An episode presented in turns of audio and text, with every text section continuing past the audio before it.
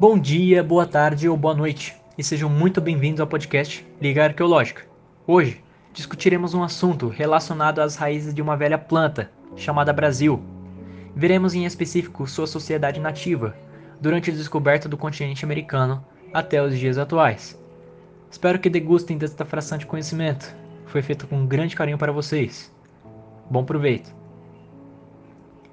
Há 500 anos, quando chegou ao Caribe, Colombo não imaginava que sua aventura colocaria frente a frente mundos tão estranhos. De um lado, a Europa, dividida entre a modernidade e o passado feudal. Do outro, a rica cultura dos indígenas. Cristóvão Colombo estava convencido de que a capital chinesa talvez não distasse muito das terras que avistou no dia 12 de outubro de 1492. O olhar europeu de quem sabe o que faz abastecia de segurança o navegador, quando deixou para trás o porto de Palos, no dia 3 de agosto de 1492. Tinha até certeza de que a aventura não tomaria muito tempo.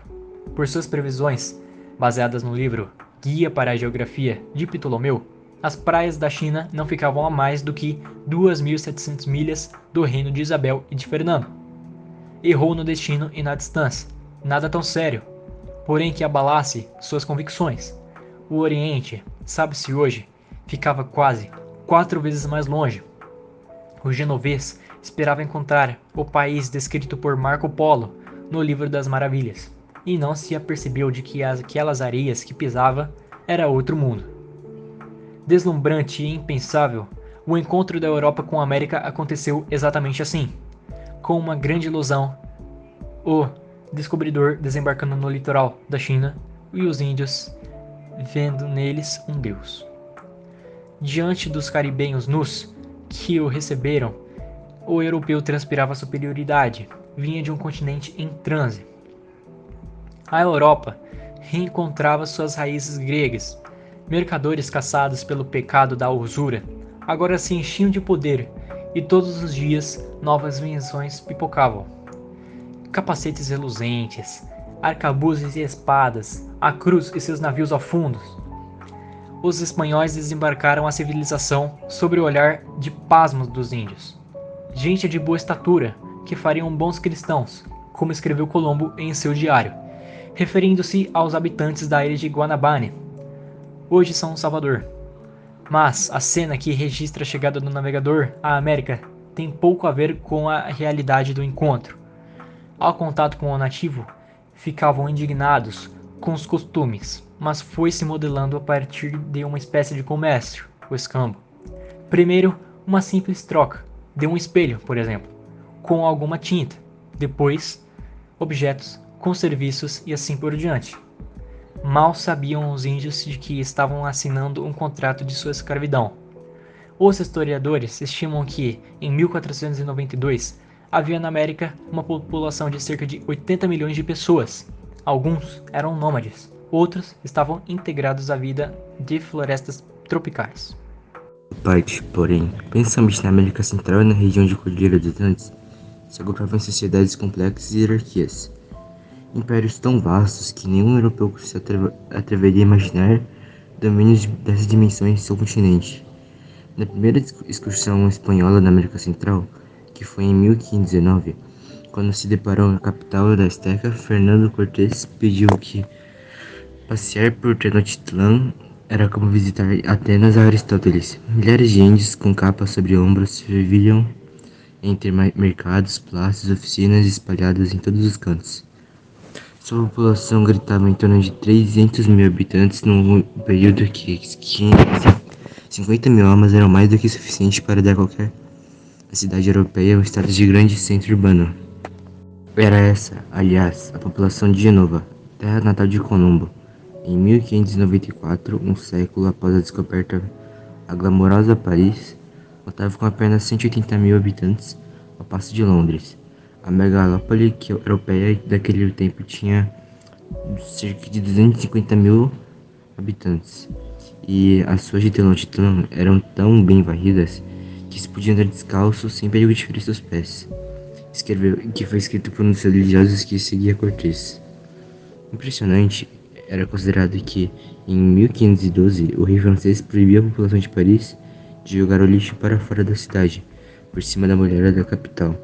Os montes eram tão altos que qualquer inimigo poderia transpor os muros de escada nas pilhas de objetos. Na Itália de Colombo, algumas municipalidades resolver, resolveram melhorar seu padrão de higiene, assim proibindo a criação de porcos e cabras dentro da cidade. Mudaram de ideia, no entanto, frente à triste constatação de que mais que sujar os animais, ajudava a limpar suas sem esgotos, sem saneamento, sobrevenir de humanismo. É, a Europa ela escondeu durante muito tempo as traças medievais em pleno século XV. Três em cada cinco crianças europeias morriam ao nascer e os sobreviventes, na metade, não alcançavam 20 anos. A peste negra era uma ameaça presente, mal que acaso transformou em arma útil para a conquista de novas terras. Cortés é o dono do mérito de ter inaugurado a guerra bacteriológica. O escravo negro doente trazido por ele de Cuba espalhou a varíola em, entre os astecas e dizimou milhares de, milhares de astecas. E com os incas não foi nem, nem um pouco diferente. Entre 1500 e 24, quando Francisco Pizarro, o conquistador da região andina da América do Sul, fez o primeiro reconhecimento da costa, em 1532, data que prendeu o imperador Ataulapa, a doença ceifou a vida de mais de 200 mil índios. A sociedade encontrada por Cortés e Pizarro, os verdadeiros conquistadores do povo continente eram muito diferentes que Colombo persistiu. As sociedades encontradas por Cortés e Pizarro, os verdadeiros conquistadores de mundo do continente, eram muito diferentes do que Colombo presentiu. Os atecas conheciam papel e possuíam uma escrita pictórica, e os e essas crianças tinham escolas, os incas não sabiam escrever, mas eram bons matemáticos e usavam um sistema decimal. A metalurgia era uma especialidade dos povos dos Andes, já que fundiam a platina, coisa que na época só ia acontecer no século XVII. Todos dominavam a astronomia, sabiam prever eclipses e mediam o tempo como nós, pelo ano solar. Suas sopas, apesar do exotismo das pernas, eram de algodão de boa qualidade e arquitetura grandiosa. Sua capital azteca já tinha 25 pirâmides onde eram realizadas cerimônias religiosas e os sacrifícios humanos de que tanto chocaram os forasteiros. De outro lado do oceano, porém, rituais tão violentos quanto esses, embora sem cunho religioso, faziam alegria de multidões na época de então. Condenar ladrões e assaltantes à morte eram comum, e isso sem falar em bruxas, dias de execução que viraram festas. Miseráveis vinham esmorar na cidade vendedores ambulantes e se espalhavam pelas ruas. Cultuava-se a violência em certas situações. Com mero sádico, há registro de casos que Tumba, a ver que as autoridades planejavam uma execução sumária, tratavam de comprar o condenado e suplicá-lo. Tratava de comprar o condenado e suplicá-lo. Ao seu modo, não raro, amarrando suas mãos e pés a cavalos para vê-lo esquartejado. Nos Países Baixos, onde hoje está a Holanda, algumas festas populares incluíam como atração verdadeiras sinhas de cegos. Os pobres coitados eram colocados em ringues e com bastões tentavam rachar o crânio de oponente, diante de uma assistente de desdentadas e mal cheirosas, que não os astecas fossem menos violentos, mas seu cheiro era mais ameno. Não só conheciam banho de vapor, tão prezado na Europa, como mantinham o hábito de lavar-se diariamente, enquanto o velho mundo entrava na moda de perfume agradável, ágil, para evitar a água. Quantas vezes por ano um camponês tirava todas as sopas cima, de cima do corpo? Poucas. Principalmente nas regiões frias, dormiam-se com trajem de trabalho, trabalhavam-se com de dormir. Os gigantescos impérios americanos, cuja organização faz lembrar as civilizações do Egito, da Babilônia ou da China, também deixaram monumentos arquitetônicos grandiosos. Os aquedutos que abasteciam o Tenochtitlan, trazendo água de fontes localizadas em quilômetros, não áudio do Império Romano, tal que Veneza sobre o mangue tinham planos para a capital dos Incas. O último imperador, Ataulapa, havia transferido o corte para Tumipampa, ao norte. Foi descoberto em 1533 e causou espanto, que está repleto de palácios senhoriais, pois nela não vive qualquer pobre, escreveu Sancho de la Onza, companheiro de Pizarro. É pouco provável que com seus 60 mil habitantes ou não houvesse pobres em Cusco, mas parece que a grandeza chegou é, segundo o espanhol. O Império Inca, por sinal, foi mais extenso que todos os, os outros. E embora também o mais atrasado com 10 milhões de habitantes, reunindo com uma centena de etnias, seu domínio se entendia por 950 mil quilômetros quadrados do Equador da Argentina. Deixou uma herança de 16 mil quilômetros de estradas pavimentadas e tinha um sistema de correio organizado que em apenas dois dias uma mensagem transmitida de boca em boca já não possuía escrita, podia percorrer 2 mil quilômetros. Técnicas eficientes de irrigação eram conhecidas e ainda hoje, 500 anos depois, com os terraços construídos para apontar milho, enfeitam em costas ardinas como escadarias monumentais. Nessa mesma época, na Europa, enquanto o gênio contemporâneo de Colombo, chamado Leonardo da Vinci, esboçava em desenhos futuristas criações como bicicleta e helicóptero, e o máximo de tecnologia que um camponês poderia de ter vistos eram os moinhos, mas também tinham seus arados. Como americanos nunca usaram animais para atração, eles não conheciam nenhum dos dois. Apenas os incas domesticavam animais, que eram as lhamas, só para a carga. Curiosamente, no entanto, com todas as suas estradas e lhamas, o comércio jamais teve qualquer expressão de entre os incas, restringindo-se à venda de balsas e coca e barras de sal, moeda com meio de troca, não era conhecida por essas civilizações, o que não impedia de uma intensa atividade comercial entre as tecas, grandes feiras que vendiam tudo, Tenochtitlan, tecidos, milhos, aves, calçados e bebidas. Caravanas de negociantes cruzavam o império que, na época, Montezuma II contava com 38 províncias e 20 povos, trocando manufaturados da capital por jade, esmeraldas, plumas e conchas do mar e uma infinidade de produtos de luxo. Numa sociedade que nem conhecia a roda como utensílio para transporte, isso não era nem um pouco. Mas apesar de todo esse esplendor, as culturas nativas não resistiram ao susto que veio do mar. Em 1519, quando chegou ao México, Cortés cortava apenas com 508 soldados e 100 marinheiros para enfrentar o império que, imagina-se, salva cerca de 25 milhões de habitantes.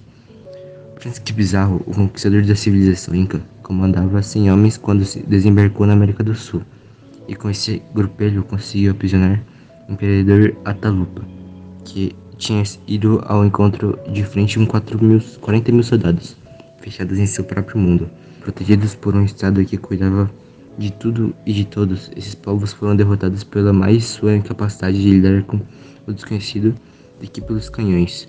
Quando coube através de seus emissários que Cortés queria vê-lo, Montezuma II ficou sem voz.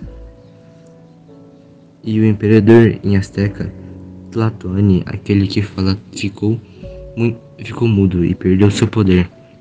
Lembra o historiador Jorge Luiz Ferreira, professor de História da América da Universidade Federal Fluminense. Os espanhóis se apresentavam o impensável e souberam aproveitar disso. Frente às tropas astecas de cavaleiros, águia e cavaleiro jaguar. Cortes mostrou-se um hábil dissimulador estrategista, sabia que confundiam um deus Quetzalcoatl e portava-se como tal. Quando descobriu que eles não conheciam o cavalo, ordenou seus homens que os animais mortos das batalhas fossem enterrados para que os índios não descobrissem que eram de carne e osso.